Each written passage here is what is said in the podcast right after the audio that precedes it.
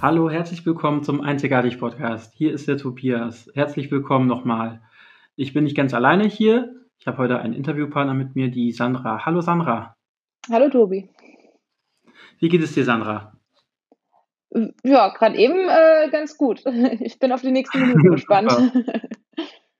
das freut mich. Du bist seit kurzem ganz neu Mitglied im Verein Einzigartig geworden. Herzlich willkommen da auch nochmal.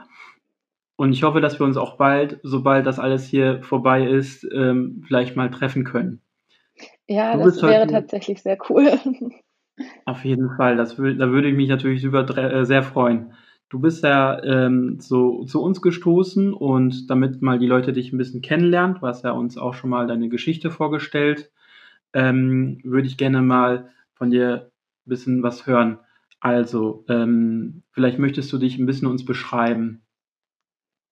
Ähm, ja, also ich bin Sandra, bin äh, ein recht aktiver Mensch, ähm, bin gerne draußen in der Natur.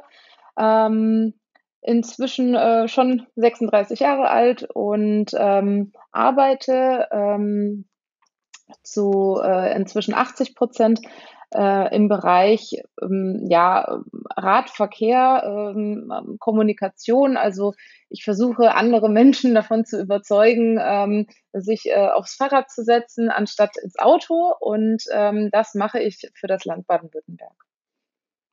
Ach cool, also quasi deine Aufgaben sind es da Richtung, ich sag mal, Promo oder beziehungsweise ähm, das Angebot mit dem Fahrradfahren äh, so gut es geht attraktiv zu gestalten.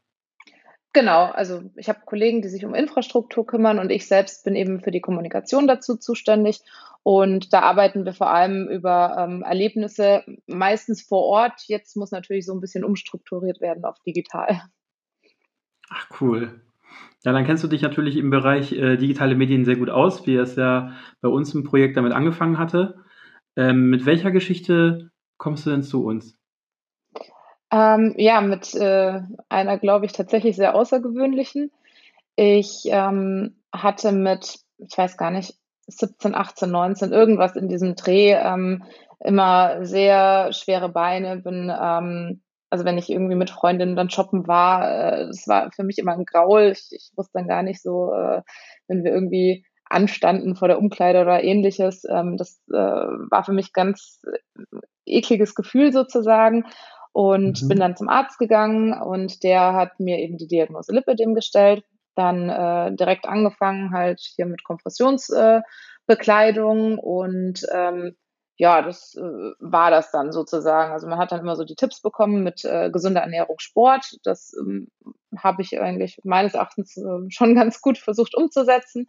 Aber in der äh, letzten Zeit, also in den letzten Jahren, ist es ähm, tatsächlich dann einfach schlechter geworden. Und ich äh, war es auch leid, Kompressionsstrümpfe zu tragen und habe mir eben ähm, dann mich erstmal informiert über Operationen und habe dann gedacht, dass das ja äh, ein relativ harmloser Eingriff ist und dabei kann eigentlich mhm. kaum was schiefgehen. Und äh, ja, bin dann die OP angegangen.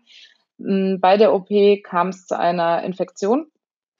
Ähm, das äh, war noch nicht direkt während der OP natürlich klar, also ich ähm, bin abends äh, heimgefahren, es war eine ambulante OP, hatte dann abends schon sehr, sehr starke Schmerzen, ähm, konnte kaum schlafen. Ähm, meine Wade, meine rechte, ist in der Nacht extrem angeschwollen, heiß mhm. geworden, mhm.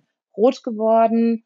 Ähm, mein Freund war bei mir, der ähm, meinte dann auch so, ja, ähm, er vermutet, ich hätte leichte Temperatur. Wir haben mit dem Operateur äh, natürlich die ganze Zeit auch äh, in Kontakt gestanden und der hat mir dann empfohlen, nachdem es eine ambulante OP war, doch äh, das nächste Krankenhaus aufzusuchen am nächsten Morgen. Das habe ich dann auch gemacht. Ähm, hatte dann, ähm, also nach der OP bekommt man so einen Kompressionsstrumpf an. Dadurch hat man das Bein erstmal nicht gesehen und dann ähm, wurde das im Krankenhaus natürlich äh, dieser Strumpf ausgezogen. Dann habe ich auch gesehen, dass mhm. ich schon so schwarz-violette Bläschen am äh, Unterschenkel hatte und ähm, das gab mir dann auch sehr zu denken. Ähm, ich habe dann auch leichtes Fieber bekommen. Die Ärzte konnten mir zwar nicht sagen, was ich habe, aber haben mich da behalten. Dann äh, ja, ist nicht viel passiert in den nächsten zwei Tagen. Ähm, meine Schmerzen sind wahrscheinlich aufgrund der starken Schmerzmittel etwas äh, besser geworden, aber mhm. diese Blutbläschen haben sich zu einer riesigen Blutblase, also von ja, 15, 20 Zentimeter Länge ähm, am Unterschenkel entwickelt. Das hat sich ausgebreitet, es äh, ist irgendwie so rote Schattierungen dann auch am Oberschenkel gewesen. Und ähm, daraufhin habe ich nochmal mit dem Operateur Kontakt aufgenommen. Er hat äh, mich gebeten, Bilder zu schicken und ähm, ja, hat dann gar nicht mehr geantwortet, sondern ist direkt ins Krankenhaus gekommen und ähm, hat die Diagnose gestellt. Äh, die hieß nekrotisierende Fasziitis. Ähm, ich konnte damit oh. erstmal nichts anfangen. Er hat äh, aufgrund dessen aber meine direkte Verlegung auch in ein anderes Krankenhaus veranlasst und dort kam ich direkt in den OP-Saal. Äh, in der Mini-OP-Vorbesprechung, die ich hatte, wurde mir erklärt, dass äh, ja, wenn man nichts macht, ist es 100% tödlich. Ähm, und wenn man jetzt noch länger warten würde, müsste man mir das Bein amputieren. Dementsprechend, äh, ja, ähm, da überlegt man nicht lange, sondern sagt man, ja, machen Sie auf jeden Fall. Er hat mir ja. aber zum Glück auch schon gesagt, dass meine Funktion vom Bein erhalten bleiben wird, dass es aber eben optisch natürlich äh, ganz anders sein würde. Und so war ich dann eben sieben Wochen im Krankenhaus, hatte da vier OPs und war dann nochmal vier Wochen in Reha. Ach so, und vielleicht zu der Infektion noch ganz kurz. Also das Problem bei dieser Infektion ist, dass sie ähm, toxisches Gewebe zurücklässt, also giftiges, vergiftetes Gewebe. Gewebe heißt in dem Fall das Unterhautfettgewebe und die Haut. Ähm, mhm. Die sind quasi tot und giftig und deswegen muss man das dann sehr großflächig eben wegschneiden. Wow, also das ist ja erstmal, ich glaube, es ist erstmal viel zu verwerten, ähm, was du uns da gerade erzählt hast. Also nicht nur, dass du mit bereits äh, 17, 18 die Diagnose äh, um die Ohren geschossen bekommen hast, Lipödem. Ähm, für die Zuschauer, Lipödem ist ja letzten Endes eine, eine, letzten Endes eine Anhäufung von, von Fettzellen, die sich dann an gewissen Körperstellen äußern. Vielleicht kannst du ja nochmal den Zuschauern äh, kurz erklären, was ein Lipödem ist, Sandra. Ähm, ja, also es äh, wirkt sich ähm, in jetzt so schwachen Fällen wie bei mir, Stadium 1 war das, ähm, so aus, dass man ähm, ja also einfach deformierte Beine in der Regel hat. Ähm, mhm. Und da ähm, das äh, quasi einfach auch mehr wird, egal wie gut man sich ernährt, egal wie wenig man isst auch. Also ich habe da äh, durchaus sehr ungesunde Dinge auch probiert, um abzunehmen an den Beinen. Das hat am restlichen Körper wunderbar funktioniert. Die Beine sahen immer gleich aus. Ähm, und ähm, davon abgesehen war bei mir eben dieses schwere Gefühl noch ganz arg. Ähm, ich konnte, wenn ich länger gesessen oder gestanden bin und länger sind am Schluss jetzt tatsächlich auch mal nur 10 bis 15 Minuten gewesen, ähm, ist das Bein ohne Kompressionsstrumpf ähm, ganz, also A, dick geworden und B, hat ja. sich vor allem angefühlt, als ob es gleich platzen würde. Oh Mann. Und nachdem du natürlich dann dich entschieden hast für eine Operation, wo dann das Fettgewebe entfernt wird, ausgerechnet dann die Infektion zu bekommen. Ja, und dann halt tatsächlich äh, aber auch alles entfernt zu bekommen, also auch die in Anführungsstrichen guten Fettzellen. Das war nicht so gut. Und da musste man sich entscheiden, ob das jetzt entfernt werden muss. Es ist ja letzten Endes, wie du gesagt hast, ja äh, totes Gewebe, wo dann natürlich es zu einer Blutvergiftung kommen kann. Das, also, wenn, wenn ich mir das gerade jetzt vorstelle, das habe ich ja gerade, wo du es erzählt hast, ähm, versucht zu machen und dich hineinzuversetzen. Ich kann mir gar nicht vorstellen, wie das sein kann, dass man in dem Moment, wo man eigentlich gedacht hat, jetzt wird es eigentlich bergauf gehen, dass sich dann plötzlich sowas bekomme, halt die Infektion und dann damit rechnen muss, dass man mir vielleicht das Bein amputieren muss. Ähm, weißt du noch, wie du dich damals gefühlt hast? Ähm, tatsächlich, also als ich die Schmerzen hatte, wollte ich nur, dass die Schmerzen aufhören, weil ich in meinem ganzen Leben noch nie solche Schmerzen empfunden habe. Das ist auch ein mhm. ganz typisches Anzeichen dafür. Wenn man sich im Nachhinein damit auskennt, dann weiß man das, äh, dass das so wirklich ein klassischer Indikator ist. Ähm, und äh, nachdem die Schmerzen dann ein bisschen besser geworden sind, kam natürlich diese Ungewissheit über die zwei Tage, die ich keine Diagnose hatte. Und ähm, ja, ich, ich habe gespürt, dass irgendwas nicht stimmt und dass es nicht besser wird, sondern eher schlechter. Mhm. Und als dann eben ähm, diese, also ich war erstmal froh, überhaupt eine Diagnose zu haben. Und ähm, ich hatte eigentlich, ähm, hatten die einen Krankentransport bestellt. Ähm, Krankentransport bedeutet normalerweise ohne Blaulicht. Wir sind dann aber mit Blaulicht in das andere Krankenhaus gefahren und da war mir dann schon klar, okay, es ist irgendwas Ernstes. Mir wurde auch Aha. an dem Tag nochmal ähm, Blut, also mehrmals Blut abgenommen und die letzten Ergebnisse waren wohl eben so besorgniserregend, dass man mit Blaulicht gefahren ist. Und ähm, ja, als ich dann da lag und mir der, der Operateur letztendlich erklärt hat, was er jetzt gedenkt zu tun, ähm, war tatsächlich meine erste Frage so, ja, äh, müssen Sie mir das Bein amputieren, weil ich das in meinem Kopf schon für mich so durchgespielt hatte. dann war ich natürlich froh in dem Moment sogar. Dass, dass du weißt, dass da jetzt erstmal eine Diagnose gekommen ist und äh, auch vor allem, dass ein Operateur plötzlich vor Ort war? Ähm, ja, also einerseits, dass äh, er sich halt wirklich auch dann gekümmert hat und andererseits aber auch ähm, als der, der dann diese lebensrettende OP durchgeführt hat in dem anderen Krankenhaus, als der mir gesagt hat, dass er das Bein eben nicht amputieren muss, darauf hatte ich mich gedanklich tatsächlich schon so nicht komplett eingestellt, aber es war eine Option in meinem Kopf. Mhm. Und als äh, der mir eben gesagt hat, äh, nein, und sie werden auch wieder komplett Sport machen können, da war für mich äh, irgendwie so äh, eigentlich eine große Erleichterung. Wow. Echt verrückt. Wie lange ist das jetzt her insgesamt? Ähm, also im, äh, ja, im, im, Krankenhaus, diese Notoperation war am 22. September letzten Jahres. Wow, also eigentlich ganz frisch. Es ist ja, jetzt hat sich das praktisch einmal gejährt. Genau, ja. Wie lange hat denn der Weg gedauert, bis du wieder, sag ich mal, einen Alltag aufnehmen konntest? Ähm, ja, länger als ich dachte auf jeden Fall. Ich ähm, war im Anschluss an die Reha sehr motiviert, wieder arbeiten zu gehen. Ähm, habe also im Januar bereits wieder ähm, mit der Wiedereingliederung angefangen. Habe dann mir aber im März eingestehen müssen, dass es nicht funktioniert, ähm, zumindest nicht so funktioniert wie früher. Ähm, mhm. Meine Wiedereingliederung war auch, warum auch immer, extrem kurz, nur vier Wochen lang. Ähm, das heißt, ab Februar habe ich schon wieder 100 Prozent gearbeitet und ähm, im Februar dachte ich noch, das wird dann weniger. Das äh, ist jetzt gerade mal stressig und so. Und ähm, im März habe ich dann aber eben ähm, mit unserer Personalabteilung gesprochen und wir haben dann die Einigung gefunden, dass ich auf 80 Prozent erstmal reduziere.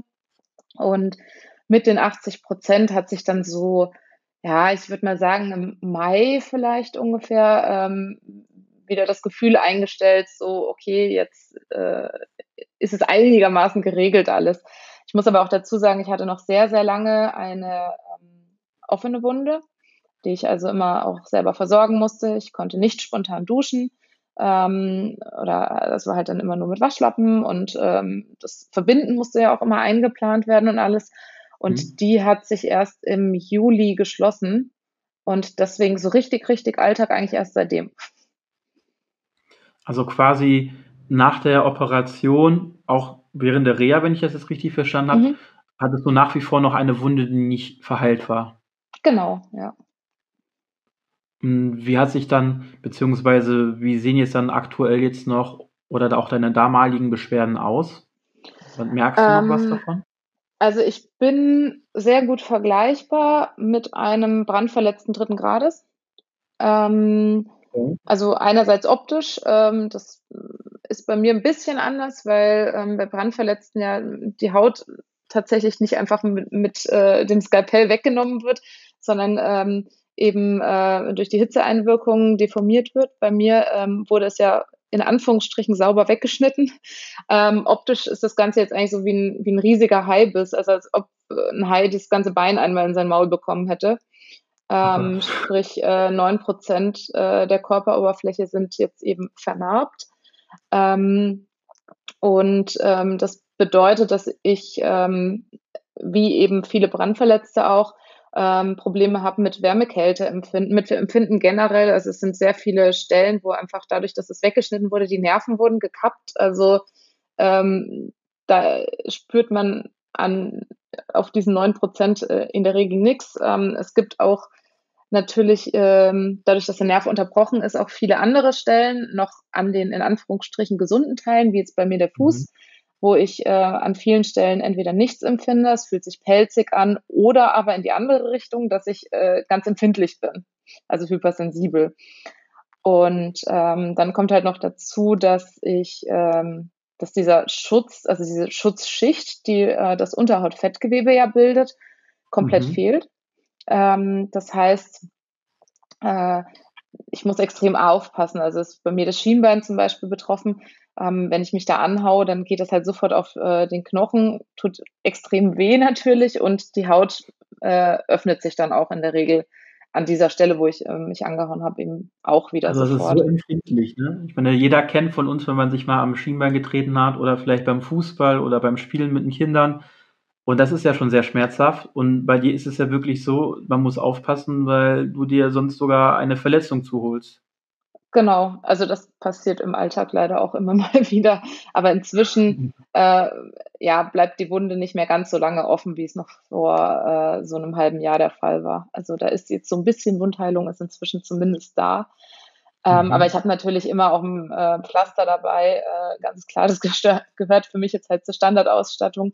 Wenn ich länger weg äh, bin, also irgendwie mal ähm, äh, irgendwo auch hinfahre, dann habe ich auch immer das Infektionsmittel natürlich dabei. Ähm, davon un abgesehen muss die Haut aber auch immer eingecremt werden, weil die Talgdrüsen ja auch fehlen. Also die kann sich nicht mehr selber regulieren und braucht deswegen eben die Unterstützung von außen. Ähm, also das kommt hinzu, dieses äh, zweimal täglich eincremen.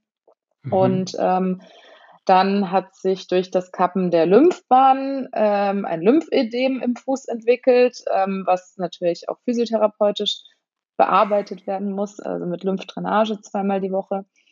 Ähm, genau, und momentan trage ich äh, zur Verbesserung der Narbe oder, oder während dem Narbenreifungsprozess noch einen Kompressionsstrumpf, aber der ist zumindest etwas angenehmer zu tragen als der, den ich wegen dem Lipödem getragen habe. Und der ist also, auch nur auf der einen Seite. Das ist ein bisschen ironisch, oh nein. Mhm. Oh Mann.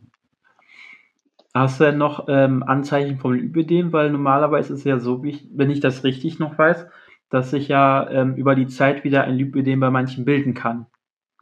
Ähm, also das ist tatsächlich das, äh, wo ich sagen muss, ist bei mir nicht der Fall, weil ähm, also zumindest bisher nicht. Also es kann natürlich sein, dass das äh, in ein paar Jahren ganz anders aussieht. Aber dieses schwere Gefühl, ähm, ich ja, kann es ja jetzt nur mit dem linken Bein vergleichen, weil an dem äh, hatte ich keine Infektion. Und mhm. das hat sich deutlich verbessert. Ähm, es kommt natürlich auch hinzu, dass einfach so Scheuerstellen jetzt nicht mehr da sind, weil äh, das Gewebe halt nicht mehr aneinander scheuert, klar. Ähm, und was auch wirklich nicht zu unterschätzen ist, ähm, wenn man so äh, ja, extreme Reiterhosen hat und sehr viel Sport macht, ist das natürlich sehr, sehr deprimierend auch für, also man zweifelt dann an sich selber, obwohl man weiß, es ist die Krankheit. Und ähm, das hat schon auch äh, sehr gut getan, einfach zu sehen, okay, ähm, das ist jetzt einfach weg und jetzt sieht das Bein so normal aus wie von jemandem, der halt Sport macht. Mhm. Oder auch von einer ganz normalen Person. Also es ist nicht mehr so unförmig eben. Deswegen ähm, bereue ich jetzt auch die OP nicht, muss ich sagen. Also letzten Endes bist du ja doch noch, sag ich mal, froh drüber, dass du diesen Schritt gegangen bist. Abgesehen davon, dass diese Infektion eingetreten ist. Ja, also das ist halt so ein bisschen das Problem, was man bei jeder Operation ja letztendlich hat. Ähm, es kann immer was passieren. Statistisch gesehen passiert halt ähm, bei vier von einer Million was und ich war halt eine von diesen vier. Oh also diese Infektion kommt bei vier von einer Million vor, muss man dazu sagen. Es gibt natürlich noch andere Komplikationen, die in der Regel aber nicht so gravierend äh, enden. Du hast ja jetzt gerade noch erzählt, dass du vermehrt auf deine Hautpflege achten musst, dass du dazu neigst, auch eher eine Verletzung zu bekommen aufgrund der Wundheilungsstörung und natürlich ähm, die, ähm, das Lymphödem, was du im Fuß hast, letztendlich ist diese Wasseransammlung, die behandelt werden muss. Abgesehen von der Physiotherapie, ähm, kannst du deinen Alltag jetzt komplett wieder aufnehmen oder musst du da auch noch hingehend Einschränkungen äh, einbüßen?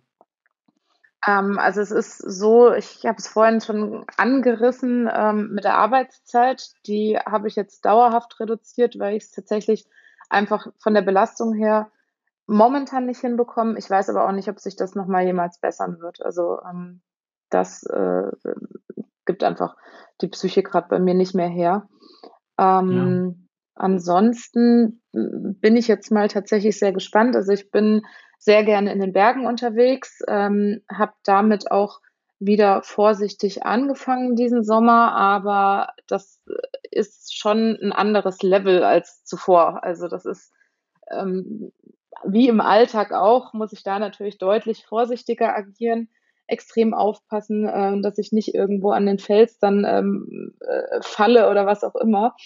Ähm, das ist schon eine andere Qualität, als wie ich es zuvor kannte. Und jetzt im Winter mal schauen, wie das jetzt äh, diesen Winter alles sein wird. Aber ich wollte eigentlich auch wieder mit dem, ähm, also ich mache so Splitboard-Touren oder hatte ich eben angefangen vor drei Jahren und ähm, das heißt, man läuft äh, mit dem äh, geteilten Snowboard den Berg hoch und baut das oben äh, wieder zusammen und fährt damit eben dann den Hang runter. Und Ach, wie, cool. ähm, wie das jetzt funktioniert, das wird sich noch zeigen. Das kann ich gerade noch nicht einschätzen. Ähm, und ja, alles weitere ist, es ist alles so ein Gang, Gang runtergefahren quasi. Ja, momentan dreht sich ja alles, kann man sagen, so ein bisschen um dieses Bein bei dir jetzt, ne? Im Sinne von, dass du ja überlegen musst, welche, welche, ähm, welche Hobbys kann ich weiterführen, wie sieht es ja mit der Arbeit aus? Und das belastet dich natürlich auch sehr, so wie du es ja gerade geäußert hast. Wie hat es denn ähm, dein Freund oder die Familie und deine Freunde aufgenommen? Ähm, ich glaube, die waren alle heilfroh, als ich, äh, ja, als ich mich überhaupt melden konnte von der Intensivstation aus. Ähm, und ähm, also mein Freund war jede Woche bei mir. Ähm, muss dazu sagen, wir haben eine Fernbeziehung. Also er ist jedes Mal von Köln bis Tübingen gefahren. Ähm, er äh, hat also die erste Woche war er jeden Tag bei mir. Das hat mir enorm geholfen auch. Und er geht damit, finde ich, ganz wunderbar um. Das war für ihn auch äh, irgendwie nie ein Thema. Es war eher so, ja, ähm, zusammen schaffen wir das schon. Also auch wenn das vielleicht für ihn am Anfang erstmal merkwürdig war, das, das Bein auch zu sehen natürlich. Ähm, mhm. Das war irgendwie nie ein Thema, dass, dass das jetzt irgendwie die Beziehung negativ beeinflussen könnte. Also ich, ich glaube, wir sind eher zusammengewachsen dadurch. Und ähm, ja, gut, meine Eltern haben sich natürlich äh, richtig Sorgen gemacht, als er ihnen diese Botschaft dann überbringen musste. Die sind dann auch äh, sofort nach Tübingen gekommen aus Nürnberg und ähm, ja, gefühlt sind wir auch dadurch eigentlich eher wieder äh, näher zusammengekommen. Also es hat auch was Positives. Und ähm, auch meine Freunde, also ähm, haben mich nach Möglichkeit natürlich auch dann besucht im Krankenhaus. Und ja, das behandelt mich jetzt nicht irgendwie anders oder so, um Gottes Willen. Auch nicht auf der Arbeit? Wie haben das da deine Arbeitskollegen aufgenommen?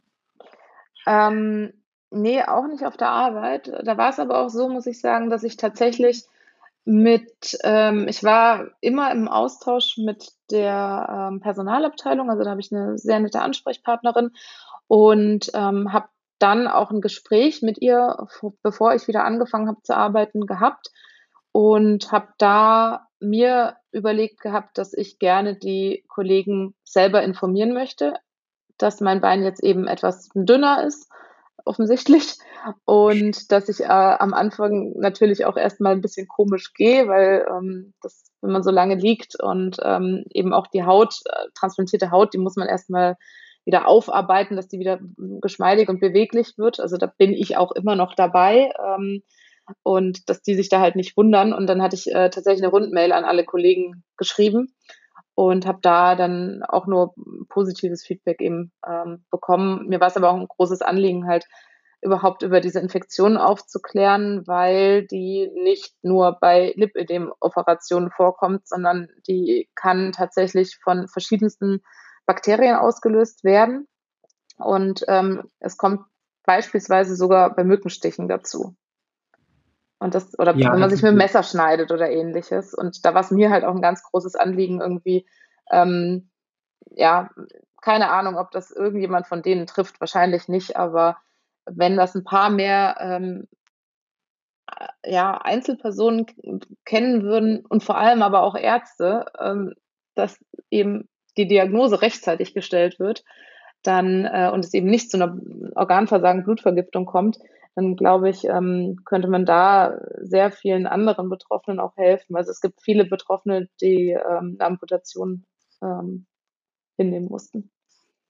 Ja, ich habe es tatsächlich ähm, selber auch miterlebt. Ähm, ich bin ja selber im Bereich der Physiotherapie tätig und hatte einen Patienten, dem sowas ähnliches wie dir zugestoßen ist, wo der Arzt einfach zu spät reagiert hat.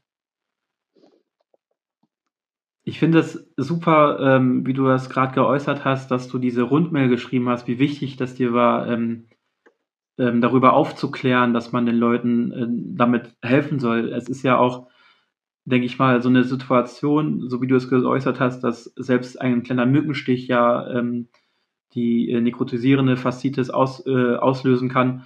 Wenn ich jetzt daran denke, ähm, ist es ja immer wieder ein großes Glück, dass es eben ein nicht zustößt, weil das kann jederzeit passieren. Und ähm, ich glaube, ähm, das, das führt auch nochmal so ein bisschen uns von, vor die Augen, wie gut es uns eigentlich geht mit der Gesundheit, sage ich mal, dass man ähm, mit so einer Situation nicht konfrontiert werden muss. Andererseits muss ich auch wirklich sagen, ich finde es klasse, ähm, wie das deine Arbeitsstelle aufgenommen hat und deine Freunde, und ähm, genau das hören wir ja öfters bei uns äh, im Verein oder wenn wir uns die Geschichten durchlesen von den Leuten, die uns äh, die äh, zugeschickt haben, dass, ähm, dass dieser Vorfall, der Unfall oder die Erkrankung, die sie bekommen haben, sie auf der anderen Seite auch irgendwie stärker gemacht hat und auf die, auf die Aspekte im Leben hingeführt hat, die einen wichtig sind. Ich kann mich da nochmal gut zum Beispiel daran erinnern, als die, äh, als die Adriane bei uns im Verein, ähm, damit hat es ja angefangen, diesen Fahrradunfall hatte, wie, wie die Familie zusammengerückt ist und wie die Freunde zusammengerückt sind. Wir sind dann unter uns äh, ähm, zusammengekommen und haben äh, zum Beispiel äh, einen Filmabend gemacht und uns unterhalten und es gab eine WhatsApp-Gruppe, wo es immer Informationen gab und letzten Endes hat uns das alles näher nochmal zusammengerückt, so wie du es gerade erzählt hast, Sandra. Ähm, ist, das das, ist das auch vielleicht die Intention, warum du äh, zu, einzig gekommen, zu einzigartig gekommen bist? Ähm, ja, auf jeden Fall. Also es ist ähm, tatsächlich, wie ich hingekommen bin, ähm, hat äh, mit äh, einer Physiotherapeutin aus meiner Reha-Klinik zu tun, die ähm, auf äh, Instagram ähm, einen äh, Kanal gegründet hat, ähm, gezeichnet durch Brandnarben, weil sie selbst Brandverletzte war, selbst in der Reha-Klinik, wo sie jetzt arbeitet, quasi als Patientin erst war und ähm, dann äh, eben wohl festgestellt hat, okay, speziell jetzt für Brandverletzte gibt es da wohl wenig Kommunikation. Und ähm, dadurch, dass ich eben auch bei Instagram dann ähm, aktiv geworden bin in Bezug jetzt auf die nekrotisierende Fasziitis, bin ich dann im Austausch eben ähm, mit ihr auch gestanden. Und ähm, die hatte dann äh, irgendwann mal, glaube ich, ein ähm, A, Beiträge natürlich von euch auch geliked und äh, geteilt.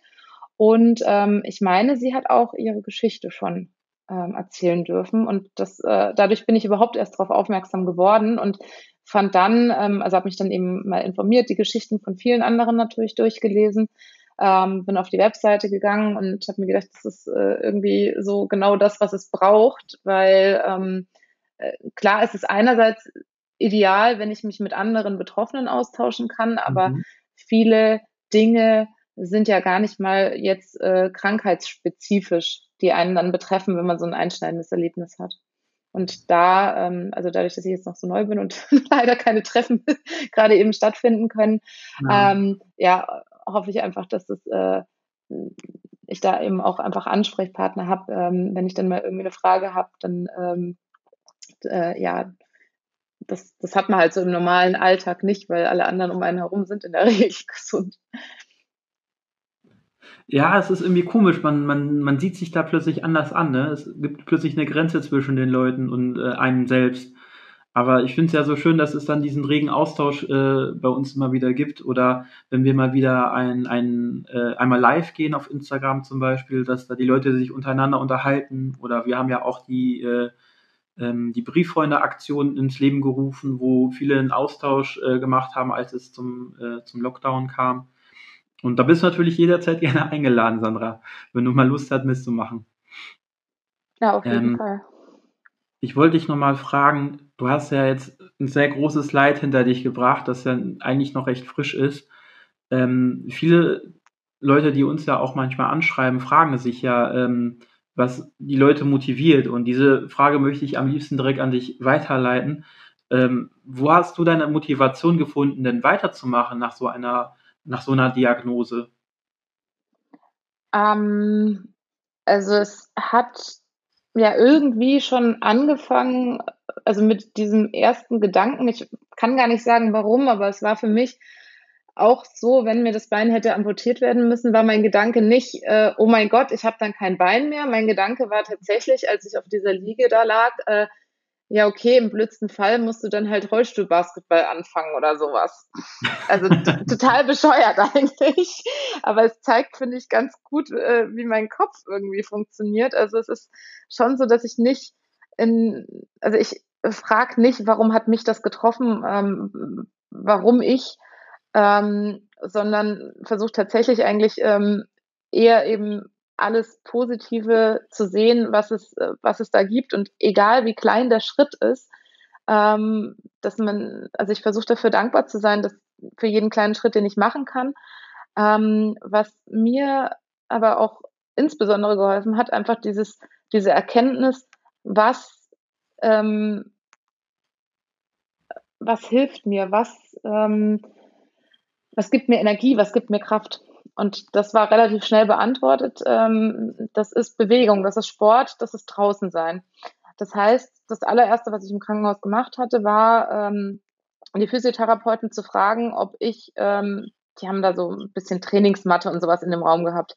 Und sobald ich im mhm. Rollstuhl war und mich fortbewegen konnte, habe ich die eben gefragt, darf ich bei euch trainieren kommen? Also trainieren in Anführungsstrichen. Das ist kein Sport gewesen, was ich da gemacht habe. Das war überhaupt erst mal wieder äh, den Körper dazu zu bringen. Also ich, ich war ja ganz schwach, ähm, dadurch, dass ich nur gelegen bin.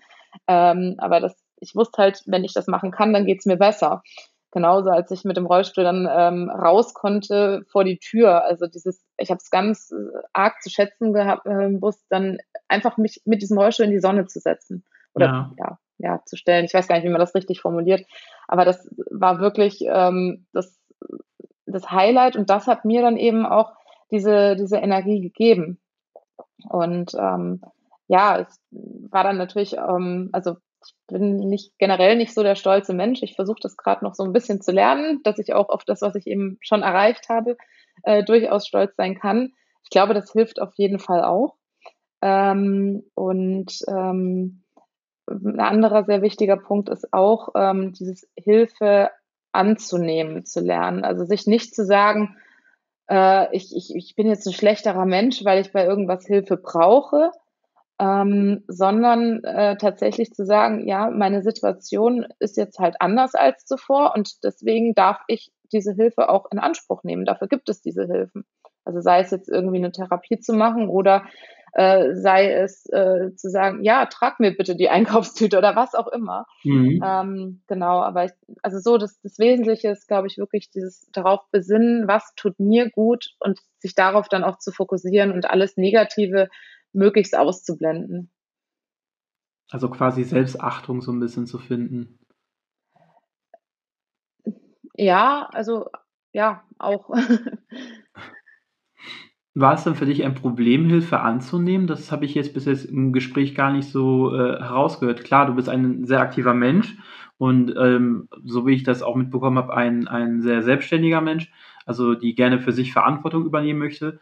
Ähm, aber mir fiel gar nicht auf, bis jetzt in deiner äh, Erzählung, dass du da Probleme hattest, Hilfe anzunehmen. Gab es da so Situationen?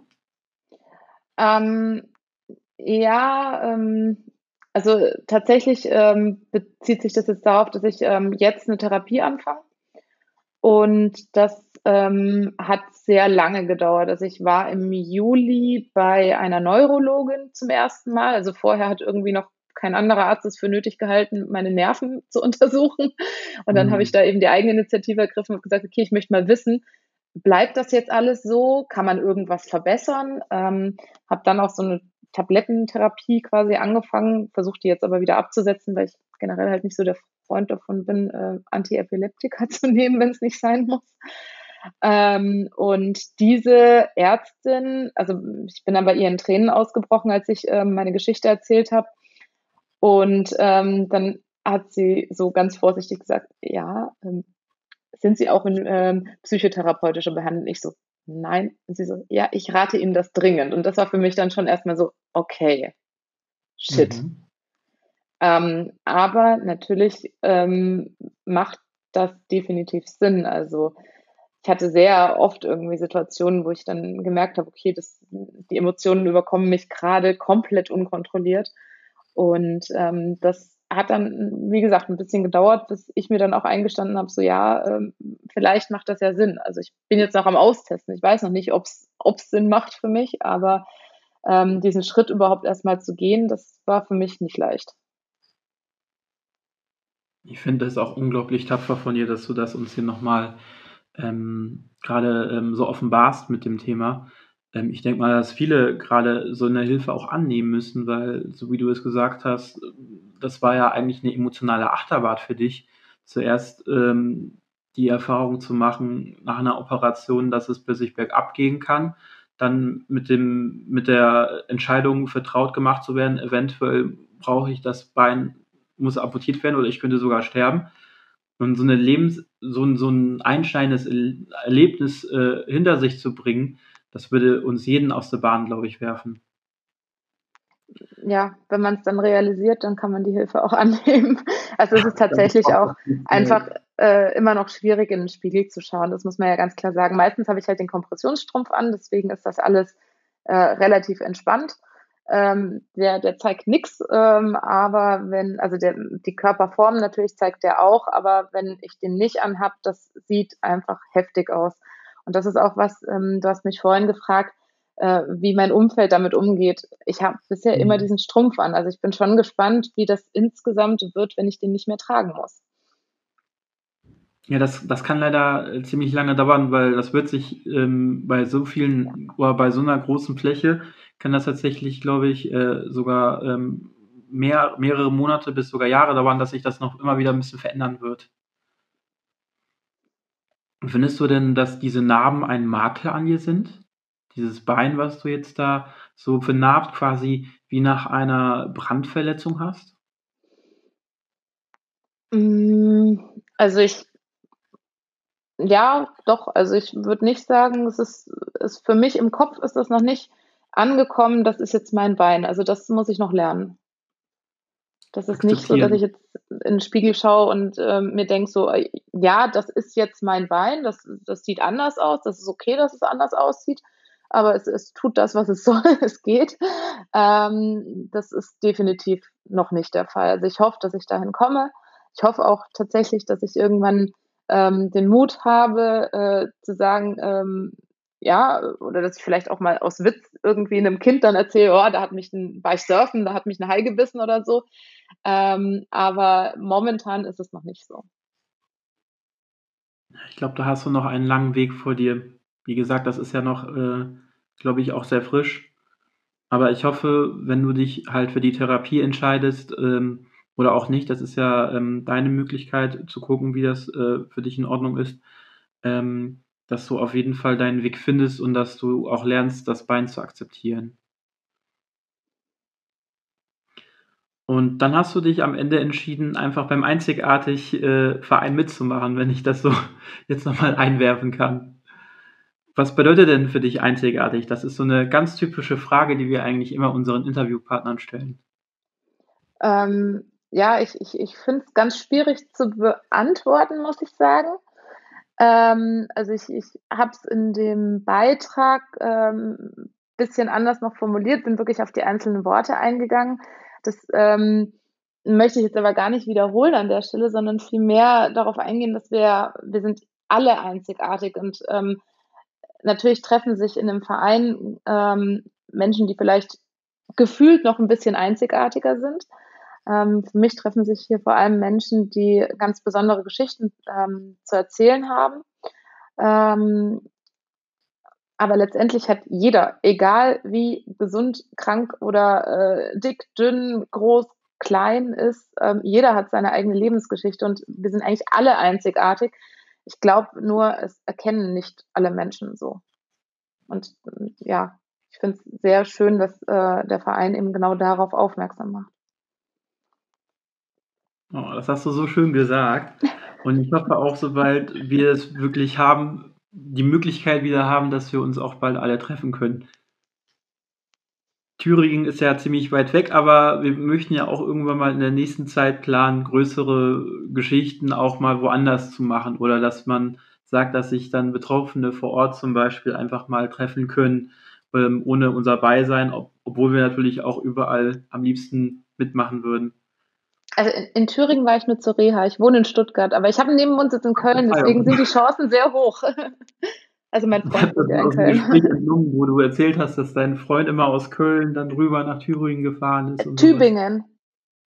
Tübingen ja, genau. ist äh, bei, äh, bei Stuttgart in der Nähe, ja.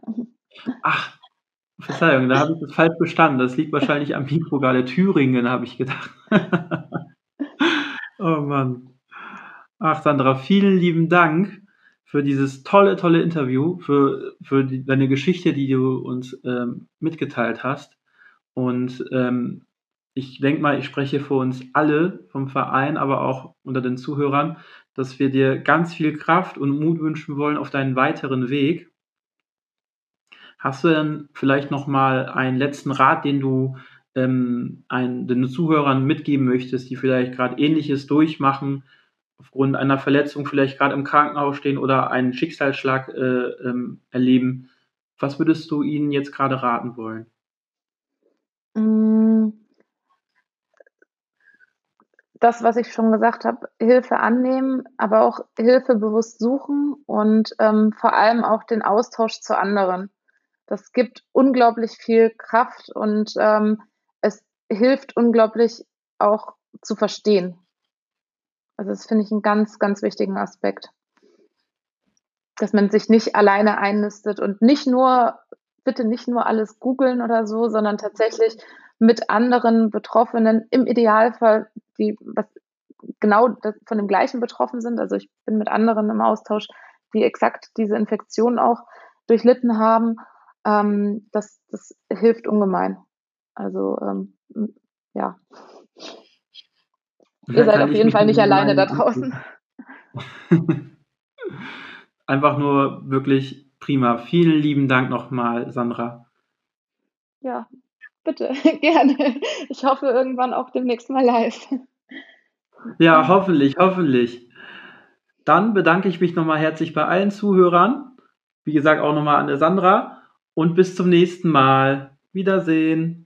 Bis raus zu den Sternen, so weit sie die Wolken verdrängt und nicht weniger bleibt als das Licht. Helligkeit, die dich aufblicken lässt und du weißt, es ist Zeit Zeit für alles, was kommt, für das Leben, die Liebe, für den Rest, den Rest deines Lebens.